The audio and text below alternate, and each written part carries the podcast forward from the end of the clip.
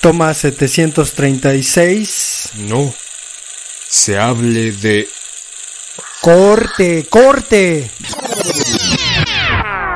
Toma 738 del podcast No se hable de cine. Comenzamos con No se hable de cine. Corte y queda.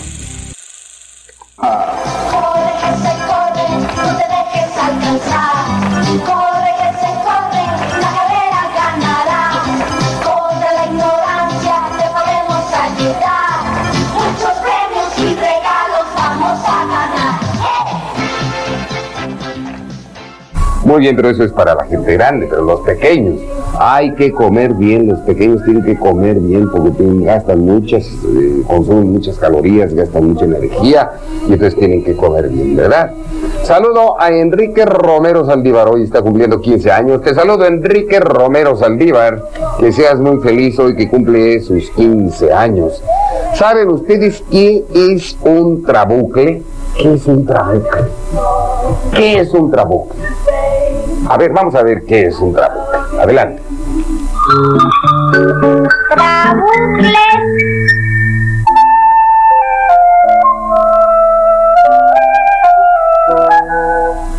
¿Dónde es arriba?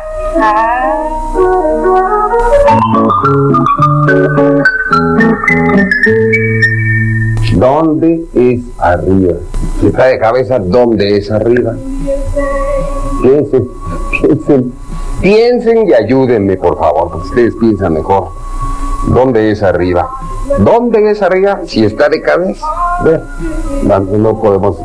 Yo a lo mejor ya sé, no sé, a lo mejor ya sé, pero háganme saber lo de los trabucles. Escríbanme. Programa Buzón de Rogelio Moreno, Avenida Chapultepec 18, código postal 06724 en México, Distrito Federal. Vámonos. Eso, muy bien, Magrin. Buen cotorreo, mi gamboín, buen cotorreo, man. Por cosas de la taza, man. Este te gusta cotorreo mejor, man.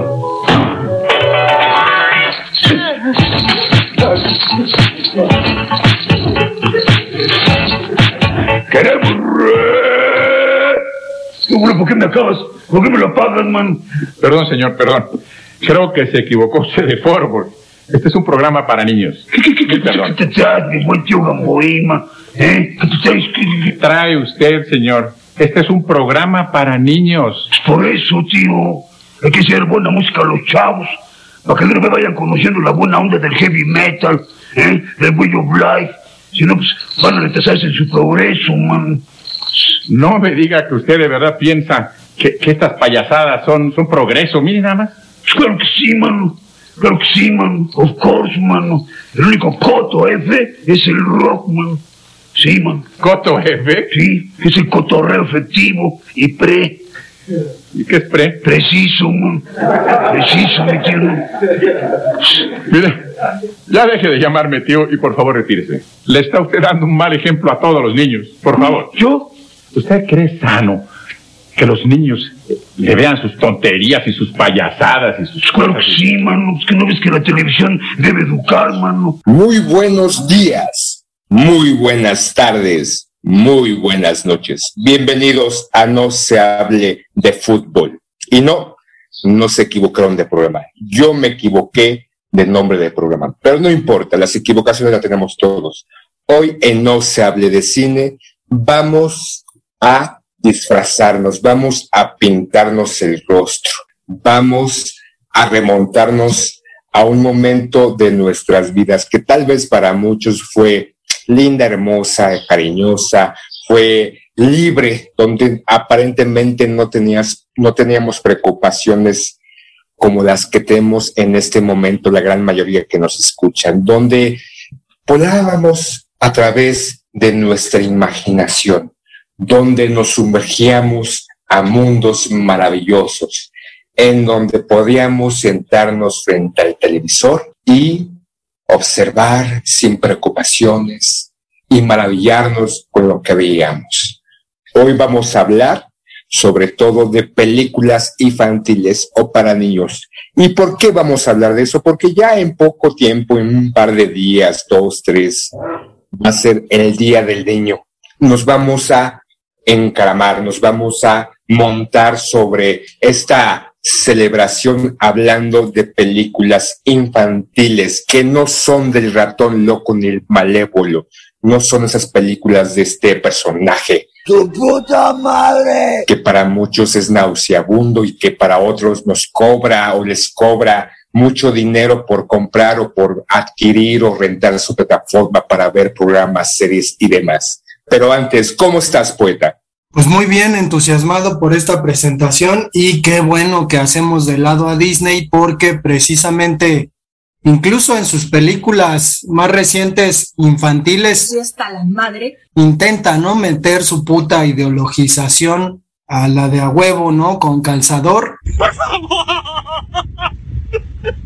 Órale para que todos piensen igual y para que todos pues consuman lo que Disney produce. Sin duda, yo creo que ya en, en, plataforma, en cartelera, podemos ver, eh, buscándole, ¿no? Estas películas que no son hechas por, por Disney, incluso hace ya años compró Pixar. Pixar cuando salió, pues, era eh, emocionante, era ver un, un tipo de cine un tanto distinto. También está esta otra compañía, DreamWorks, y Disney, que en este afán, ¿no? de controlar la lo que se hace en el cine aparentemente para niños, pero sabemos que esas películas aparentemente para niños las vemos todos porque las disfrutamos, no importa la edad que tenemos. Como ahorita recientemente, aparentemente Elon Musk ya compró Twitter y ahí está, ¿no? Este afán de controlar la información, este afán de controlar una y otra cosa pero, ¿con qué nos vamos a arrancar, poeta? ¿Qué, película o de qué película quieres hablar el día de hoy?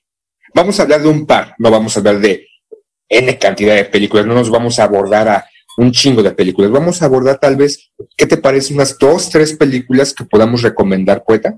Pues es que yo cuando me comentaste que querías eh, dejar de lado Disney para hablar de películas de animación, pues a mí me gustaría entrarle al asunto de los estudios Ghibli, que tiene una serie de películas que resultan icónicas y que están al margen de Disney, están al margen de todo el cine en Occidente y que sin embargo en Occidente tienen gran jale, ¿no?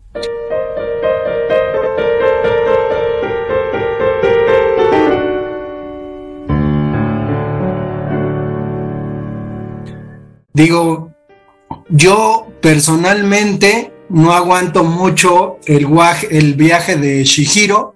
No sé si a ti te gusta, yo no la aguanto ni la soporto tanto.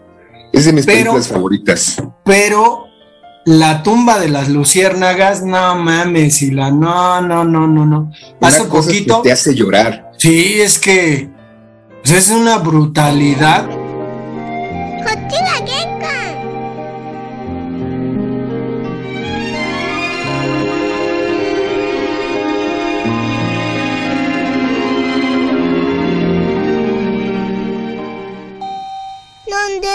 tarde sigo sin desmayar? 21 de septiembre de 1945. Esa fue la noche donde morí.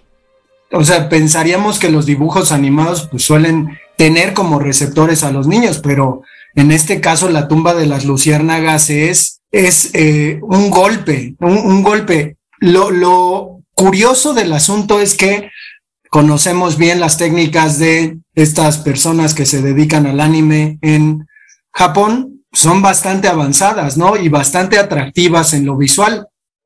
Y sin embargo, nunca son consideradas para premios como el Oscar, ¿no? Hay otra que querría mencionar que se llama Your Name, que digo, yo la vi hace años en el cine, una de las pocas películas de esta índole de anime que he visto en el cine, en un cine lleno. Y la gente verdaderamente entusiasmada por lo que vio. A mí me encantó esa película, está basada, me parece, en un cuento de eh, Haruki Murakami que se llama De cómo conocer a la chica 100% perfecta una tarde de abril. La película es excepcional, pues ni pinto para los Óscares, ¿no? En los Óscares siempre pinta Disney, todo eso, no quiero ponerme a hablar mal de Disney porque ya habrá un momento en que hablemos pestes de Disney, pero creo que rescataría estas películas de los estudios Ghibli, que hay un montón, ¿no? El Castillo Vagabundo, La Princesa Mononoke, son grandes, grandes eh, películas que la gente termina guardando en sus corazones. Más allá de, de un premio que pueda tener, hay mucha gente como tu caso, pues que guardan en su corazón el viaje de Shihiro, aunque yo no le entienda ni la soporte.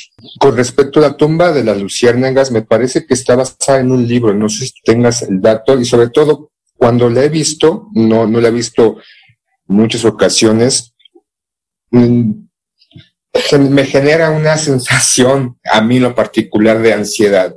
Y me remonta a una imagen, eh, precisamente en la Segunda Guerra Mundial, en donde el fotógrafo retrata un momento en el cual va un niño o está un niño frente a un soldado japonés, me parece, llevando a su hermano que está muerto, ¿no? Me parece que la fotografía me presenta, ¿no? Me evoca mucho esa imagen con esa película, indudablemente, y se ve el niño eh, dentro de esta, esta fotografía inamovible, intenta ser este, fuerte. Incluso dice, ¿no? Que hacen una, hace una pequeña mueca, como mordiéndose los labios para no llorar, para, para mostrarse, pues ahí, este, firme, fuerte ante el cuerpo que lleva a, a espaldas de su pequeño hermano muerto. Entonces, es una película indudablemente donde se muestra esta brutalidad de la, de la, de la guerra, ¿no? Independientemente de dónde se lleve, a través de esta serie de imágenes, a través de esta historia de estos dos hermanos. Y te repito, no sé si tú tengas el dato de, del, me parece que es eh, un cuento de un autor. Pues no, si la, sé que hay una película, como le dirían ahora una live action de la tumba de las luciérnagas, pero no, este, no tengo el dato. Y pues además digo, supongo que ahorita vas a proponer, pero He visto hace poco un par de películas de animación francesa. Creo que una sí estuvo nominada al Oscar. Eh, Perdí mi cuerpo, no sé si la has visto, que es la historia de una mano, ¿no? Una mano que eh, pues tiene vida, algo así como dedos de los locos Adams, y que pues tiene una, una aventura bastante emotiva. Película francesa de animación, que uno diría, bueno, los franceses también hacen animación, sí, los franceses tienen una gran tradición de películas de animación. Y otra que vi producida por Netflix, la de Perdí mi mano también es de Netflix, pero se llama La cumbre de los dioses. Extrañamente, o sea, es muy curiosa porque La cumbre de los dioses está basada en la historia de un eh, alpinista o un subidor de cumbres japonés. Entonces, eh, si, uno, si uno la ve y no tiene ni idea de que esa producción es francesa, pues podría pasar sin dudas como una producción de anime japonesa. Sin embargo, creo que está bastante bien y lo que me llama la atención es lo mismo, ¿no? Que estas películas no pintan ni siquiera para ser nominadas este, a premios como el Oscar, termina ganando pues de otras cosas. Y la última que vi, que es una película americana también en Netflix, se llama Apolo 10 y medio, que es una película interesante porque más allá de contar una historia, parece que la historia solamente es un pretexto para contar cómo era la vida en los suburbios. Yo creo que esta película de Apolo 10 y medio es una especie de Roma animada.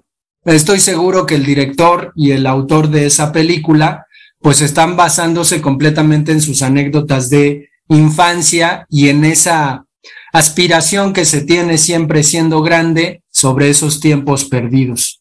Pero no sé, no sé qué, obras tú tengas como para comentársela.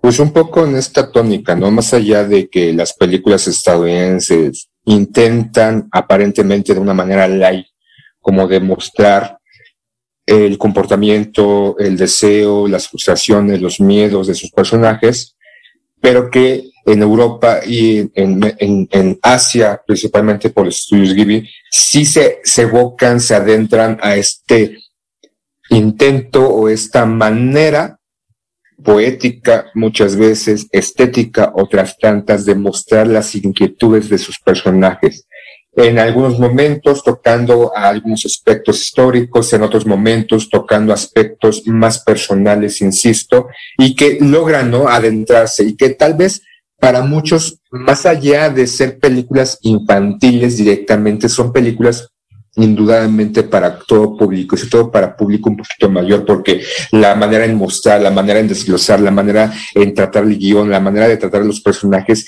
no, eh, no se presta mucho ese acondicionamiento que tal vez los occidentales tenemos cuando somos niños o los padres para presentarse a, a sus hijos. Una de las películas que vi recientemente que me gustó mucho fue La vida de Calabacín, que es de un director suizo donde retrata el, las peripecias, por así decirlo, de este niño que le apodan Calabacín a la muerte de su madre, me parece, y que es enviado a un orfanato y cómo eh, está ensimismado en su en su interior y no permite como abrirse hacia los demás niños. Y toda esta película nos trata de desglosar como eh, el, el, el hecho de la importancia que tiene ¿no? el, encontrar o el buscar amistad, amor y demás. Entonces, eh, la manera, la, la, animación, lo, lo, visual también denota o muestra un poco eso. Eh, también hay otra que en su momento igual no es, no es tan, tan memorable, pero nueve,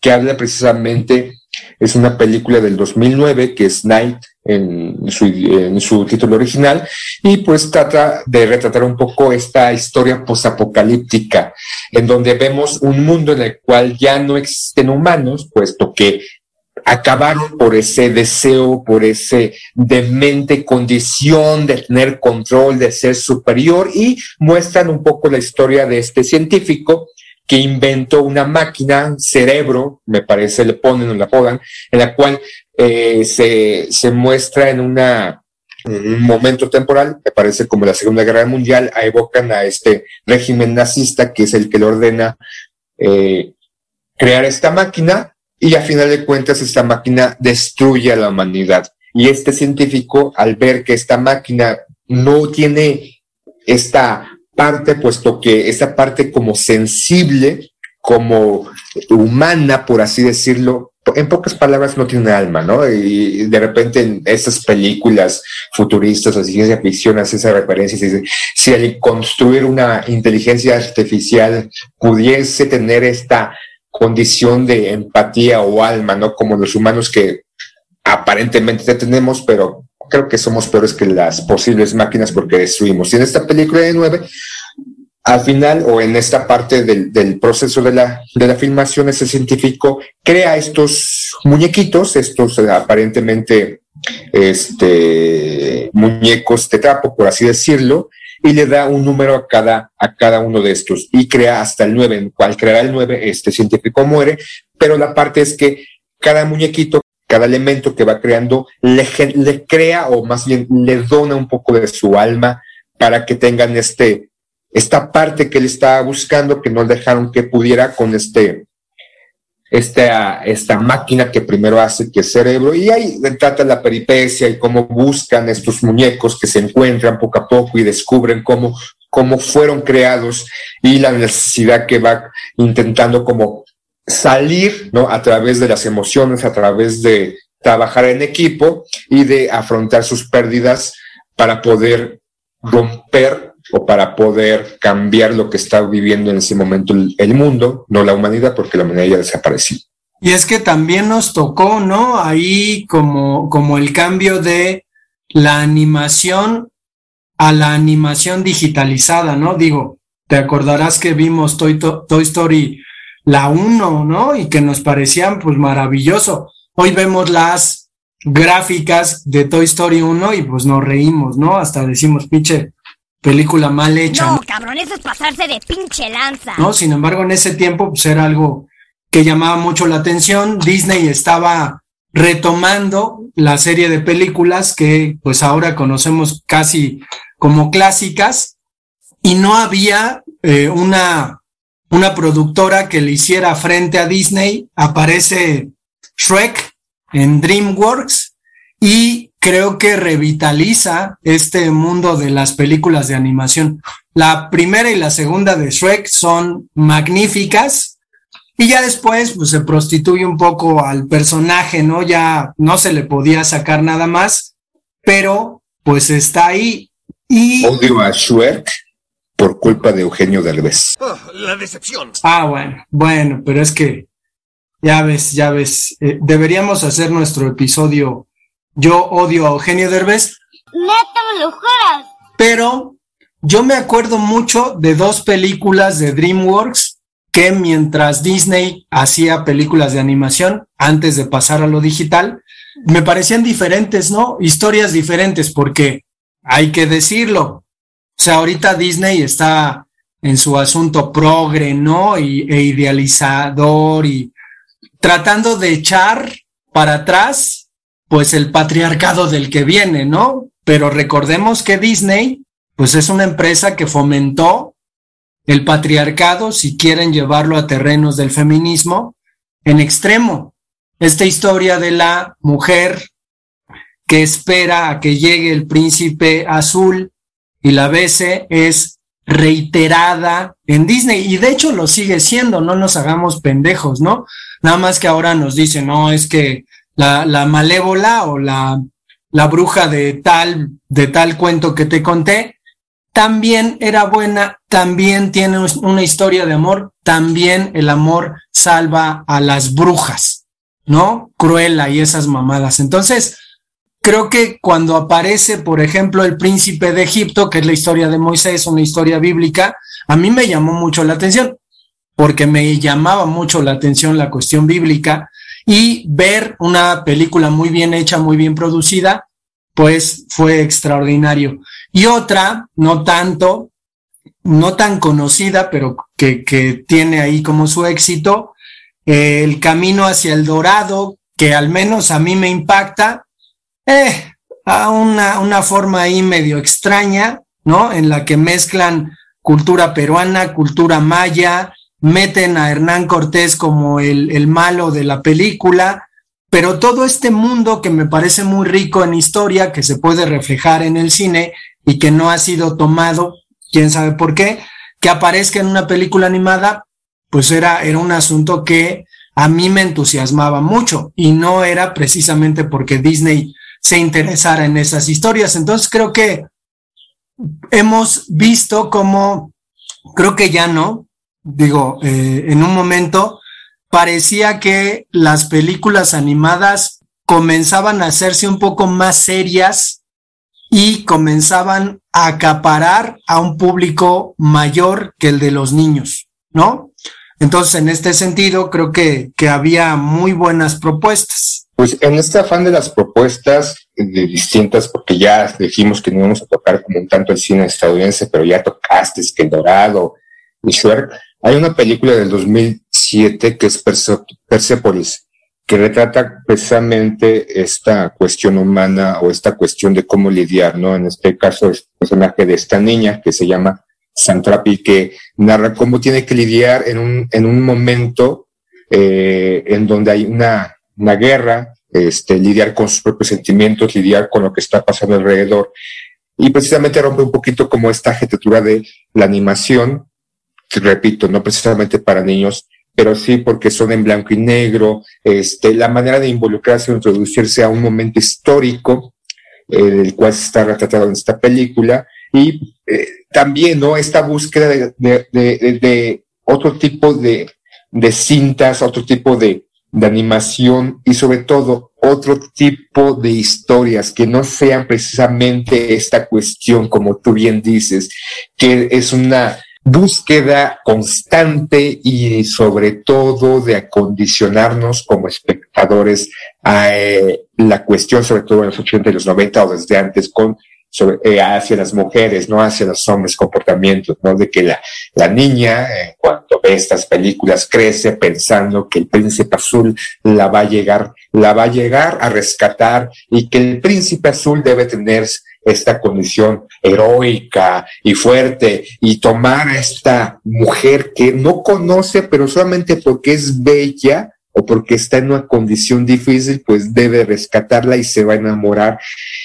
inherentemente de ella, ¿no? Y van a vivir felices para siempre. Hay una película que no, no es, no es este, no es animada, pero trata un poquito esta condición de, de la, la mujer sufrida o la mujer que está esperando a su príncipe, que es encantada. No sé si la viste, el poeta, en la cual pues, intenta romper, insisto, no es animada, pero intenta romper como esta condición de que la mujer está esperando, porque empieza en una animación, en este mundo, a, a, Aslandia, a algo así, esta niña, esta joven que es rescatada por este príncipe, y automáticamente se van a casar, ¿no? Y ella, sueña con su vivir felices para siempre, pero la bruja malvada que no quiere este, perder el control del, pueblo, del imperio, del, reino, manda a esta mujer abnegada al, mundo real y ahí se enfrenta a este choque en la cual pues no viven felices para siempre.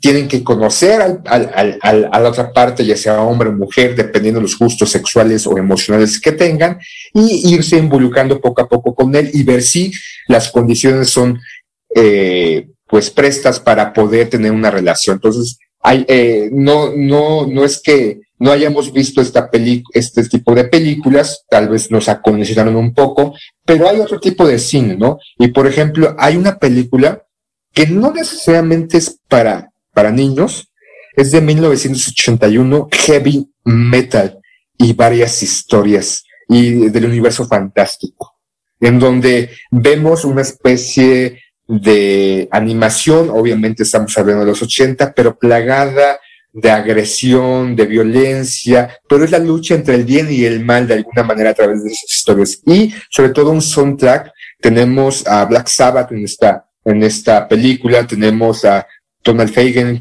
tenemos a Creep, a Trick y otros, este, me parece que al guitarrista de Eagles.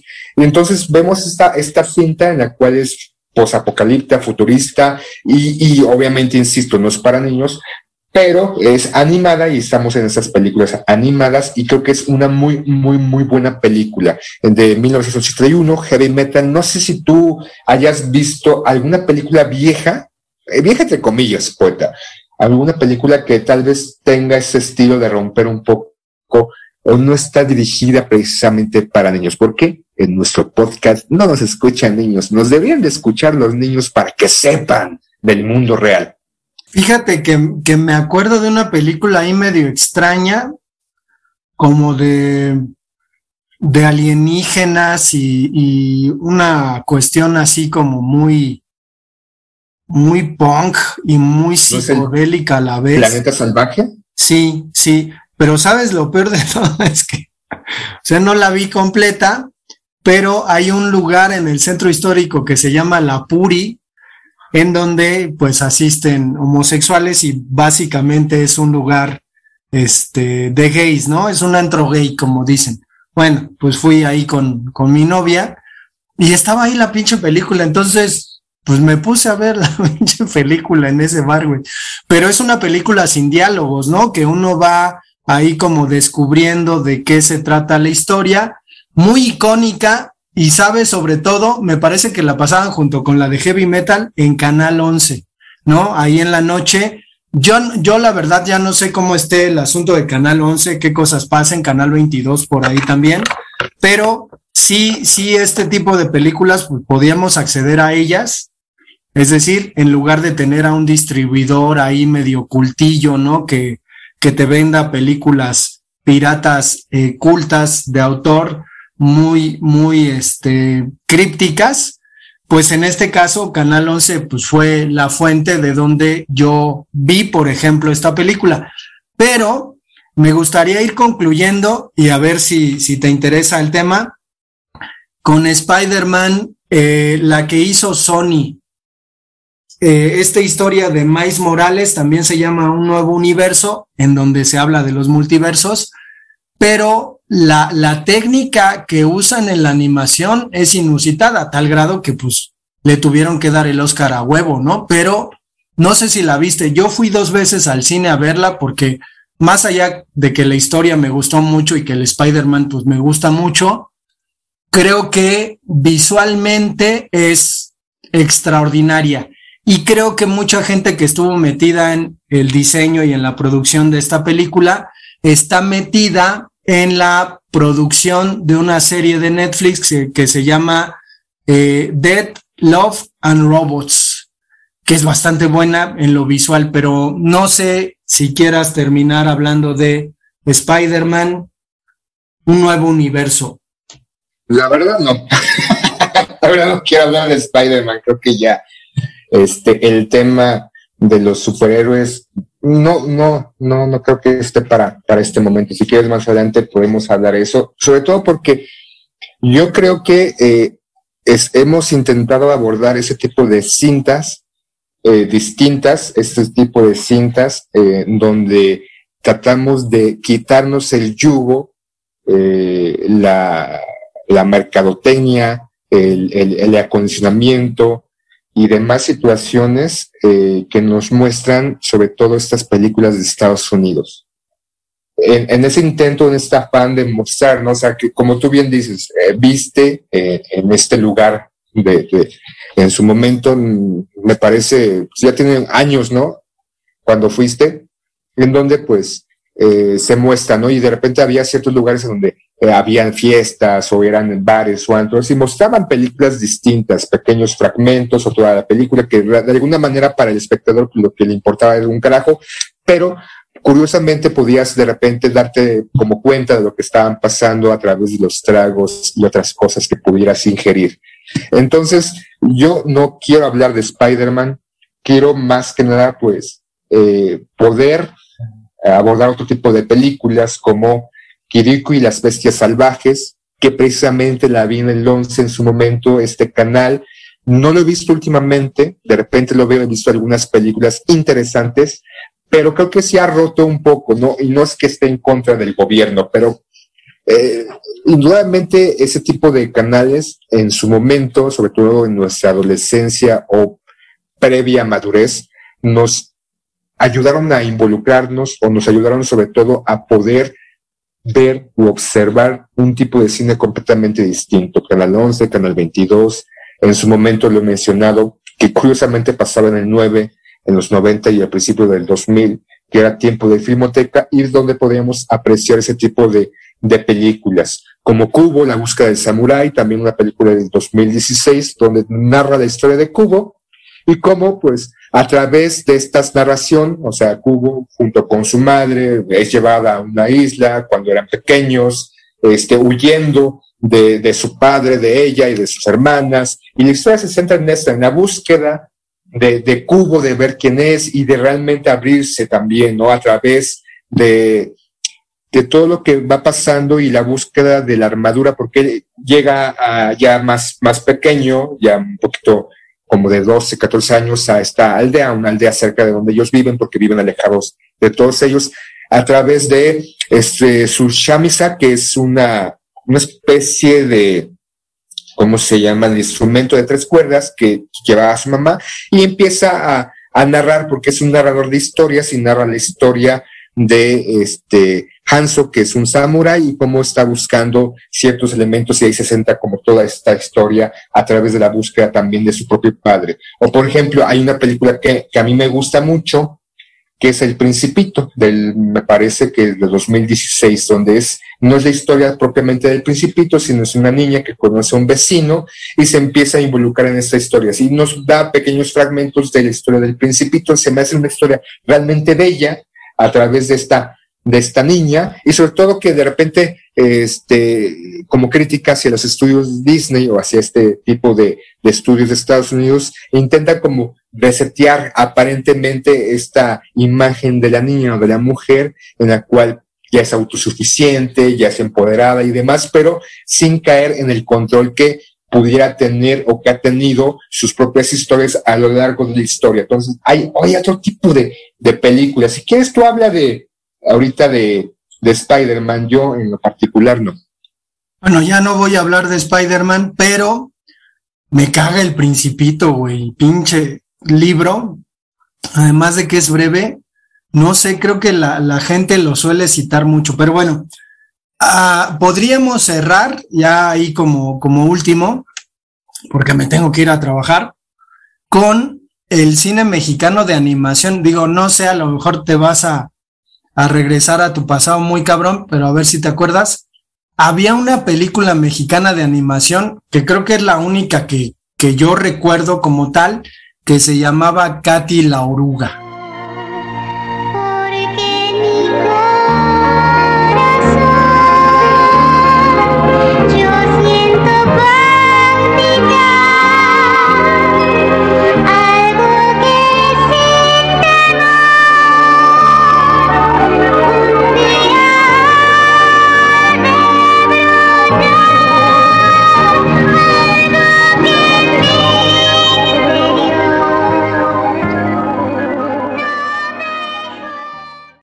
Ya no sé si Katy la oruga era mexicana, pero yo me acuerdo que había una película y me llevaron a verla.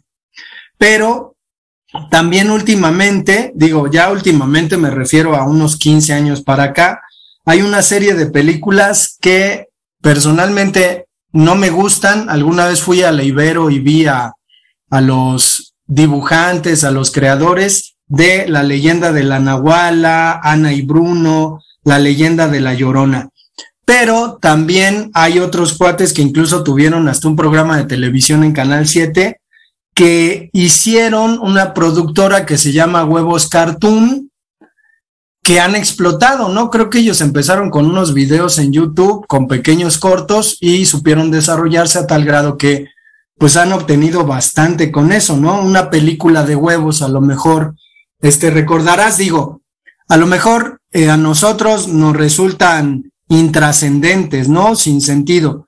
Pero creo que las nuevas generaciones o los chavillos que han crecido con esas películas sí son adeptos a ellas. Y es curioso, y me gustaría mencionar que, pues desafortunadamente en nuestro caso no ocurrió. No teníamos a la mano animación mexicana, aunque fuera mala. Y ahora hay niños que han crecido con la leyenda de la Nahuala y esas cosas, que el charro negro, tenemos un cuate al que le dicen el charro negro, pero eh, creo que es distinto, ¿no? A lo mejor estos chavillos, pues después creciendo van a poder decir, pues me quiero dedicar a la animación, ¿no? Entonces, pues por ahí creo que resulta, aunque no son películas que me gusten mucho, creo que entretienen un poco y tienen ahí uno que otro chiste medio cagado pero creo que está bien, aunque no hay diversificación, es decir, no tenemos un tipo de animación seria en nuestro país que retome historias pues un tanto más maduras, ¿no?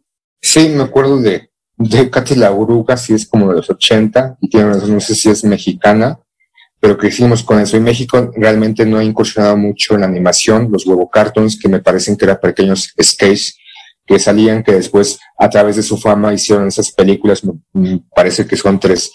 Y que hemos crecido con eso, ¿no? Ya en la actualidad tal vez muchos jóvenes o muchas personas no vean ese tipo de películas, pero por ejemplo, ya para cerrar está La Isla de Perros, que es muy buena película, de las películas viejitas, Akira y toda una serie que salió de ahí, Ghost in the Shell, sobre todo para lo que les, les gusta el anime, Erwin y la Bruja, también me parece una muy buena película en la cual pues este es, es entretenida principalmente, no es, no es demasiado pues pensante, la tortuga roja, este pollo, pollo. Entonces hay, hay muchas películas eh, que podemos ver más allá de lo que normalmente estamos acostumbrados por, por comercio, Asterix y Obelix. Entonces hay un bagaje, ¿no? Y tal vez para los escuchas pues, se pueden echar un clavado a la red y ahí buscar y encontrarán un sinfín de películas, sin Gromi también, que es uh, también alburero, de humor negro y demás. Entonces, hay bastante para poder observar y sobre todo para muchos, muchos gustos. Sí, la, la, ahorita que dices La Tortuga Roja es una belleza de película y de animación. Además, a mí personalmente me pegó mucho porque yo la vi en la pandemia, estaba acá solo en una casota en la que vivo en Hidalgo y me sentía completamente náufrago, ¿no? Entonces, sí, efectivamente, si la tienes razón, creo que, que vale mucho este, este tipo de películas que no corresponden a los cánones occidentales y que al final también hay un poco el prejuicio, ¿no?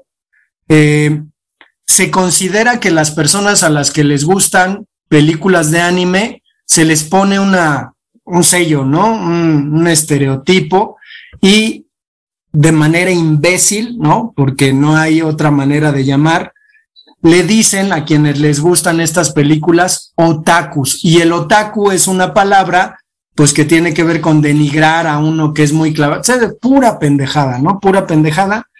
Pero es eso, ¿no? Es decir, ah, a ti te gustan estas cosas y entonces eres un otaku, pero yo prefiero todo lo que Disney me mete hasta por el culo, ¿no? Entonces, creo que, creo que al final, pues habría que quitar este tipo de etiquetas y darse chance de conocer, como invitaste a nuestros eh, escuchas, este tipo de eh, cine que es mucho más rico, mucho más profundo. Y ya para cerrar, este, ya sé que a ti no te gusta, a mí me gustó mucho, fue de las primeras del estudio Ghibli que vi, que fue El viaje de Shihiro. Entonces es una película de, de encontrarse, ¿no? Con Shihiro, este, aborda temas de abuso laboral, de trabajo, de esclavitud, y sobre todo es la madurez de ella, ¿no? Conforme va pasando la película, y de encontrarse también, este, ella misma, sobre todo porque gira a través de que ella junto con su familia se van a mudar a una ciudad nueva, entonces los miedos, las incertidumbres, el pesar de los niños, ¿no? Y creo que el viaje de Chihiro nos muestra, toda la angustia que puede tener un niño con, con descubrirse, con, con encontrar, con conocer y demás. Entonces se me hace una muy buena película, ya sea que a ti no te gusta. Y repito, tiene estos vistazos de, pues, aparentemente una crítica hacia el abuso laboral, eh, la esclavitud y demás. Entonces ya si gusta cerrar poeta para que ya corras a dar tu clase. Bien, pues eh, nos escuchamos después. Tenemos redes sociales, no se hable de fútbol arroba gmail.com y pues escríbanos. Creo que ha tenido buena recepción este, eh, este podcast. Ojalá que también pudieran, si es que quieren, sugerirnos algún tema que podríamos abordar, porque luego estamos en el asunto de qué vamos a hablar, güey, qué vamos a hacer, pero bueno, pues nos escuchamos para el siguiente episodio. Corte y queda. Buena suerte, Chihiro. Nos volveremos a ver. Chihiro. Hey, Chihiro. Ya casi llegamos. Mira, allí está la escuela. Esta será tu nueva escuela, Chihiro. No se ve tan mal. El viaje de Chihiro.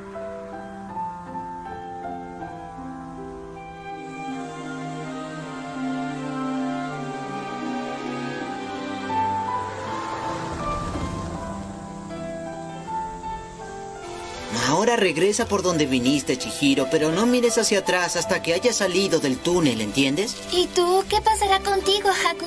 Hablaré con Yubaba y dejaré de ser su aprendiz. Ahora que he recuperado mi nombre, estoy bien. Yo también regresaré a mi mundo. ¿Nos volveremos a ver? Sí, seguro. ¿Lo prometes? Prometido. Ahora vete y no mires hacia atrás. ¡Chihiro! ¿Dónde has estado, hija? ¡Date prisa! ¡Mamá! ¡Papá! No puedes escaparte de esa manera. Vámonos. Mamá, ¿seguro que estás bien? ¿Qué? Vamos, estoy segura que el camión de la mudanza ya llegó.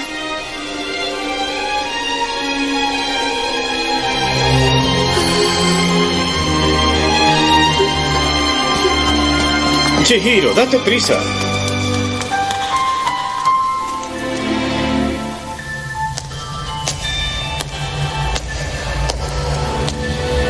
Miren dónde pisan. Chihiro, aferrándote de esta manera me harás tropezar.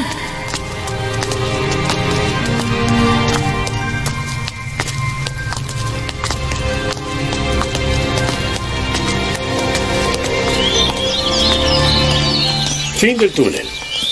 Oh, ¿Pero qué? ¿Qué pasa?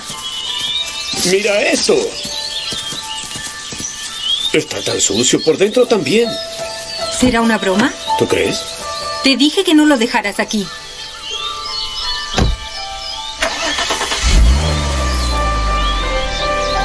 Muy bien, vámonos. Chihiro, nos vamos. Chihiro, date prisa.